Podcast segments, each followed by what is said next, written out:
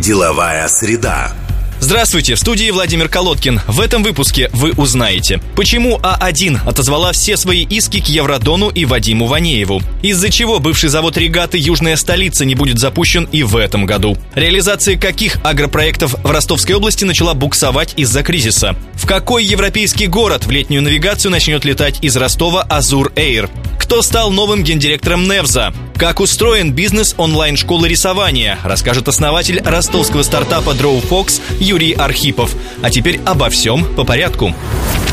Мониторинг. 27 февраля стало известно, что инвестиционная компания А1 продала недавно приобретенную 40% долю в уставном капитале Евродона главному кредитору производителя индейки – Внешэкономбанку. Подробности сделки не разглашаются. Ранее А1 подала два иска к компании Евродон с требованием признать кредитные договоры с Вебом на общую сумму 24 миллиарда рублей недействительными и один иск лично к главе компании Вадиму Ванееву с требованием исключить его из совета директоров компании компании. По сообщению пресс-службы А1, теперь все претензии к Вадиму Ванееву урегулированы. Стоит отметить, что в истории А1 это самый быстрый выход из бизнеса компаний, в капитале которых она участвовала. Бывший завод ростовской группы «Регата», южная столица, вероятнее всего не будет запущен и в этом году. Об этом рассказала директор департамента потребительского рынка Ростовской области Ирина Теларова. По ее словам, у нового собственника есть проблемы с согласованием ряда градостроительных документов. Вдаваться в подробности она не стала, отметив, что переговоры осложняются тем, что владелец завода находится в Москве. Как выяснила газета «Коммерсант», новый собственник, рост алкоголь производства, построил на территории склад, часть которого оказалась за границей участка, и сейчас решается вопрос о возможном переносе объекта. Кроме того, на предприятии до сих пор не решен вопрос с подключением к ряду коммунальных сетей. При этом модернизацию производства инвестор завершил и готов приступить к производству водки на трех линиях. Выпускать Росалкогольпроизводство планирует бренды, которые «Регата» разливала на площадке и раньше, в том числе и «Белую березку». Проект строительства тепличного комплекса «Донская усадьба» стоимостью почти 5,5 миллиарда рублей заморожен на неопределенный срок. Об этом в своем отчете на прошлой неделе упомянул министр транспорта области Виталий Кушнарев. По его словам, власти теперь намерены вернуть деньги, которые были запланированы на строительство подъездной дороги к комплексу. Напомню, Донская усадьба должна была стать самым крупным тепличным комплексом в регионе с площадью более 18 гектаров. Ранее министр сельского хозяйства Константин Арачеловский в своем докладе об итогах развития отрасли в 2015 году сообщил о том, что помимо тепличного комплекса Донская усадьба на стадии проектирования до сих пор остается и сахарный завод. Эту ситуацию в деловой среде прокомментировал генеральный директор агентства инвестиционного развития Ростовской области Игорь Бураков. Он отметил, что замораживание Донской усадьбы – это не тенденция, а скорее исключение. В ближайшее время в области начнется реализация нескольких других аграрных проектов. При этом называть имена потенциальных инвесторов он пока не стал. Мы вместе с Министерством сельского хозяйства областным работаем по целому ряду перспективных проектов. Нельзя говорить, что они уже есть у Ростовской области, но мы делаем все для того, чтобы они появились. Вот чем больше таких попыток построить тепличные комплексы, тем выше будет конечный результат. Не все проекты, безусловно, состоятся, потому что не так много крупных, сильных игроков в этой отрасли, но внимание к ней сейчас повышено, и многие компании, которые прежде этим не занимались, но обладают достаточными ресурсами, они с большим оптимизмом смотрят э, в эту сторону. Если говорить о сахарном проекте, то пока э, не начата работа на строительной площадке. Хотя потребность в сахарном заводе у Ростовской области есть давно. Было бы здорово, если бы работы на строительной площадке начались в прошлом году или в этом году, или там пять лет назад, тоже было бы хорошо. Это был комментарий гендиректора агентства инвестиционного развития области Игоря Буракова. По его мнению, многие крупные проекты сейчас находятся в зоне риска из-за девальвации рубля и ощутимо дорожают из-за увеличения стоимости импортного оборудования. Авиакомпания Azur Air в летней навигации этого года откроет два новых регулярных сообщения Ростов-на-Дону-Барселона, Испания и Краснодар-Барселона. Соответствующее разрешение выдано компании Росавиацией в соответствии с сертификатом эксплуатанта, говорится на сайте ведомства. Azur Air будет осуществлять полеты в Барселону из обоих южнороссийских городов три раза в неделю. Ранее регулярные прямые рейсы по этому маршруту из Ростова и Краснодара не выполнялись. Напомню, Азур Air – это российская чартерная авиакомпания, базирующаяся в московском аэропорту Домодедово. В этом году она вошла в рейтинг 15 крупнейших российских авиаперевозчиков. С начала года перевезла уже больше двух миллионов пассажиров. Фонд имущества Ростова объявил аукцион на право заключения договора аренды земельного участка для строительства базы отдыха на левом берегу Дона. Согласно планам властей, база отдыха должна будет разместиться на участке площадью около 4000 квадратных метров на улице Левобережная, 8. Начальная цена лота составляет 1,4 миллиона рублей. Шаг на повышение 3%. С победителем конкурса будет заключен договор аренды участка сроком на 5 лет. Итоги аукциона будут подведены 28 марта. Белгородский агрохолдинг «Белая птица», работающий на бывших мощностях птицефабрики «Оптифуд», купил местные птицефабрики «Приазовская», «Бройлер Дон» и комбикормовый завод «Лиман». Об этом сообщил министр сельского хозяйства и продовольствия области Константин Рычаловский. По его словам, это позволит компании задействовать мощности по мясопереработке и расширить ассортимент. Как пишет город Н, гендиректором Приазовской и «Бройлер Дона» в системе Spark Interfax уже значится Дмитрий Гурбич, руководящий «Белой птицей Ростов».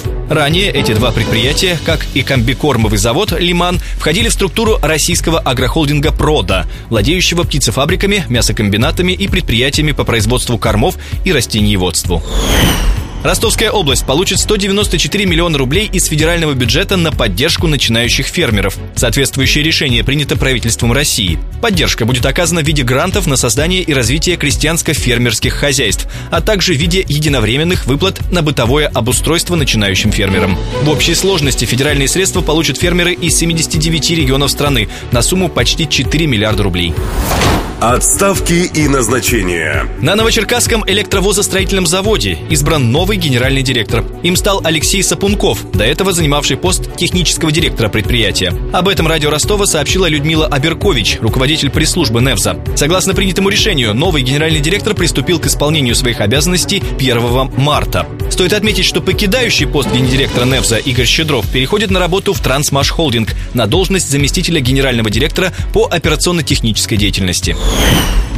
Директор Департамента инвестиций и предпринимательства Ростовской области Светлана Соколова покинула свой пост. Об этом сообщил портал «Деловой квартал» со ссылкой на региональное правительство. В настоящее время у департамента нет руководителя, а само подразделение готовится к реорганизации. Накануне губернатор Василий Голубев утвердил предложение правительственной рабочей группы по оптимизации структуры и расходов на содержание аппарата управления органов власти региона. Всего по решению Голубева будет сокращено 150 штатных единиц из числа работников органов исполнительной власти, финансируемых из областного бюджета.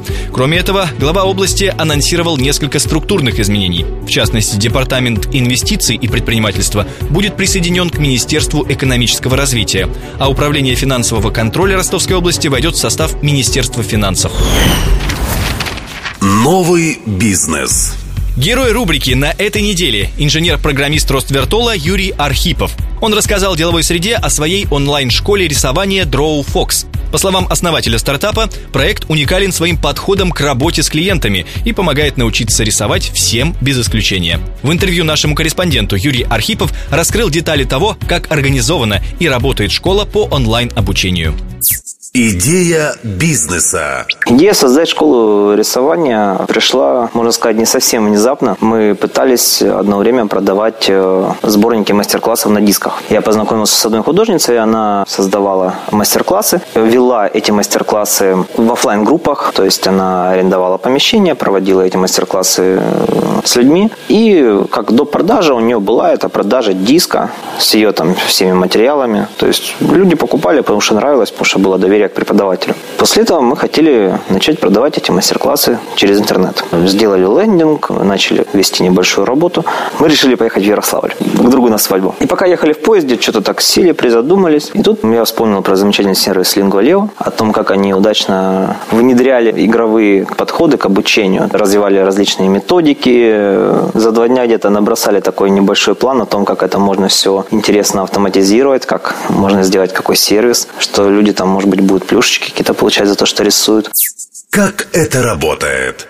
Мы сервис, объединяющий преподавателей и учеников. Для того, чтобы нагнать какую-то первую аудиторию, она на самом деле сейчас не очень большая, но она есть, и люди нас находят, регистрируются. Мы создали несколько своих курсов, причем высочайшего качества. Частенько работал с девчонками, художницами, помогал им ставить текст, писал им слова, которые они должны говорить в начале, в конце. У нас предусмотрены на сервисе курсы по различным направлениям. Карандаш, акварель, пастель. Сейчас мы в будущем планируем гуашь добавить. Это курсы нашей школы. Рисование Drawfox. Также у нас есть на сайте курсы других школ. Вот мы заключили партнерку. Сейчас у нас есть ребята нашли нас, нас с Екатеринбурга. Они предлагают свои курсы. Когда вы хотите научиться рисовать, ну, во-первых, вы должны, конечно, выбрать направление. Очень многие хотят просто карандашом поначалу, потому что не нужно ничего покупать, у тебя все под рукой. У нас есть на сайте карта обучения. Для каждого курса карта составляется индивидуально. Мы работаем с нашими преподавателями, вместе создаем карту, чтобы она была интересна и в то же время, чтобы она была наполнена важной полезной информацией. Ценовая политика. Одно индивидуальное занятие с педагогом стоит очень больших денег. Поэтому видеоуроки довольно популярны в этой, в этой области. То есть у вас есть целый резерв э, данных, у вас есть, грубо говоря, база данных, в которой вы можете э, смотреть и восстанавливать свои знания. Соответственно, если сравнивать цены, то наши курсы стоят все до 2000 рублей. В один курс входит э, от 15 до 20 уроков по в среднем 25 минут. Конкуренция. Знаете, у нас конкурентов на самом деле очень много. Прямые конкуренты есть непрямые. По сути, к прямым конкурентам можно относить офлайн школы рисования, куда люди ходят рисовать. Но туда люди приходят еще и за другим. Они хотят получать эмоции. Они хотят общения. То есть рисовать в группе это, конечно, совсем по-другому. Ну, во-первых, на это не всегда есть время, потому что ну, рисовать в течение часа это очень мало. Обычно хочется рисовать 4 часа. То есть мы вот проводили право, тренинг правополушарного рисования. Он вообще длился 6 часов. То есть людям было интересно, но не все на это могут пойти. То есть, по сути, это такие важные конкуренты. В плане IT в интернете подобного сервиса в России я не нашел. Методы продвижения. У нас неплохо стал работать YouTube канал. Наши видео доступны даже в поиске. То есть, если вы в Яндексе вобьете э, рисование солью в акварели, то на первой странице вы найдете наше видео. YouTube дает хороший трафик. А на нем лежат открытые видео со всех курсов, то есть те, которые бесплатными являются. Человек может их свободно смотреть. Причем, ну, конечно, у нас не очень много просмотров. Сейчас около 100 тысяч всего на канале. За последний месяц количество наших подписчиков очень сильно увеличилось. Канал существует с мая. И вот с 8 мая на YouTube-канале до конца этого года было что-то в районе 1400 подписчиков, а на конец февраля уже 2200. И причем вот этот момент, такой скачок, пик, как раз нас люди стали находить через поиск на наше видео. Не нашу школу, на видео. Инвестиции и окупаемость. Мы общались с одним инвестором, он был очень сильно заинтересован нашим проектом. Но, не знаю, в последний момент я, у меня как-то сработал в голове пунктик, что я не захотел брать. Мне кажется, это потому, что я совсем товарищ неопытный, и это мой первый проект, и мне его жалко отдавать на растерзание. Потому что я знаю, как это происходит.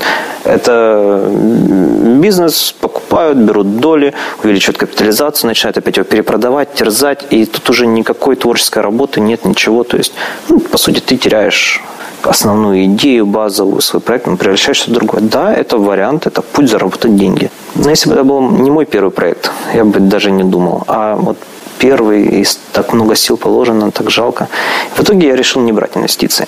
А своих денег я потратил около 300 тысяч на развитие проекта. Сейчас как бы ну, где-то половина суммы окупилась. Планы по развитию.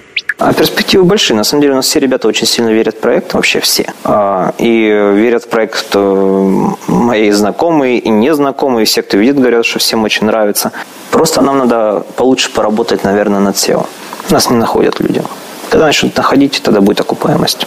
Мы сейчас планируем проводить серию мастер-классов в циферплате. Вот буквально я не знаю, весной, наверное, будем запускаться уже.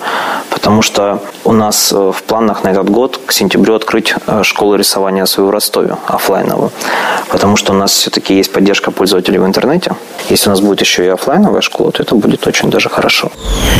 Руководители ростовских офлайн школ рисования уверены, научиться рисовать в интернете очень сложно, но признают и плюсы таких курсов. К примеру, директор школы креатива Ирина Шпакова поделилась своим мнением о проекте Юрия Архипова. Ну, плюс в любом случае в том, что есть возможность повысить навыки рисования, но в любом случае должен ложиться онлайн-урок на какую-то определенную базу, которая должна существовать у человека. Просто так с нуля это сложно будет. Можно разочароваться в рисовании, в общем-то, через онлайн-уроки.